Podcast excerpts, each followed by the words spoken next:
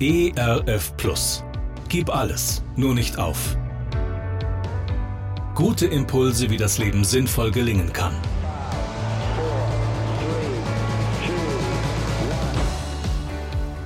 Hallo und herzlich willkommen zu Gib alles, nur nicht auf. Mein Name ist Andy Weiß und ich sammle Gedanken, Geschichten und Interviews, die ich gerne mit Ihnen teilen will. Schön, dass Sie da sind.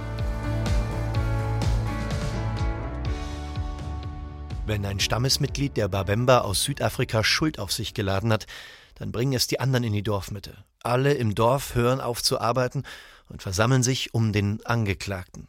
Dann erinnert jedes Stammesmitglied, ganz gleich welchen Alters, die Person in der Mitte daran, was sie in ihrem Leben Gutes getan hat.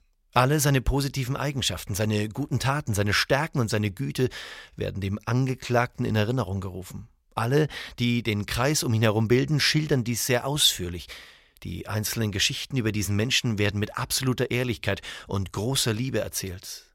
Es ist niemandem erlaubt, das Geschehene zu übertreiben, und alle wissen, dass sie nichts erfinden dürfen. Manchmal dauert es mehrere Tage, bis jeder im Dorf seine Geschichte erzählt hat. Am Ende wird der Kreis geöffnet und nachdem der Betreffende wieder in den Stamm aufgenommen worden ist, findet eine fröhliche Feier statt. Mich rühren diese Zeilen, mich rührt diese Geschichte und Gleichzeitig frage ich mich, was rührt mich an diesen Zeilen? Was rührt Sie? Sehnen Sie sich danach, auch so behandelt zu werden, nicht mehr am Rande zu stehen mit dem, was Ihnen im Leben nicht gelungen ist?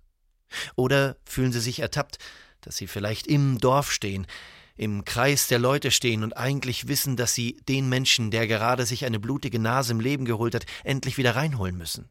Mich erinnern diese Zeilen an die Geschichte vom verlorenen Sohn. Und ich frage mich immer wieder, Wer war eigentlich der verlorene Sohn? Der Jüngere, der in Saus und Braus sein Erbe verbrasst hat, seinen Vater enttäuscht hat, aber der zurückgekommen ist, der neu gedacht hat, umgedacht hat, der nach Hause gekommen ist und aus dieser Erfahrung heraus gelernt und Leben neu gestaltet hat?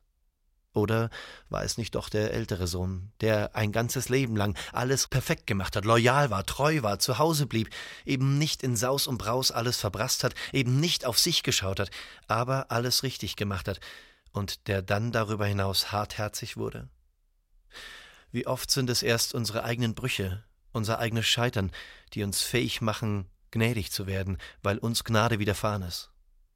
Welchen Menschen wollen Sie heute gnädig begegnen, weil Gott Ihnen auch jeden Tag immer wieder neu gnädig begegnet? Gerne unterstütze ich Sie auch persönlich, diese Gedanken direkt in Ihrem Alltag umzusetzen. Mehr Infos zu meiner Musik und meinem Beratungsangebot finden Sie unter andi-weiß.de. Bleiben Sie gesund, auch im Herzen. Ihr Andi Weiß. ERF Plus.